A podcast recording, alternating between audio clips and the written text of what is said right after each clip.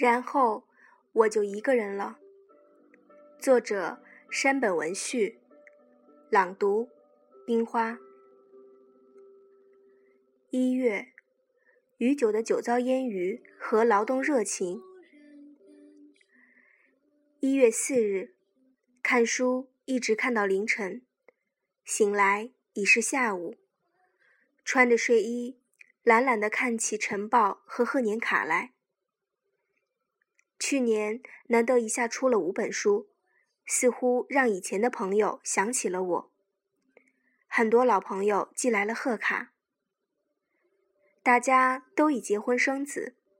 看着他们寄来的全家福贺卡，虽然并不是希望自己也会如此一家和美，却还是觉得，就我一个人脱离正轨，落在了大家的后面，心里隐隐作痛。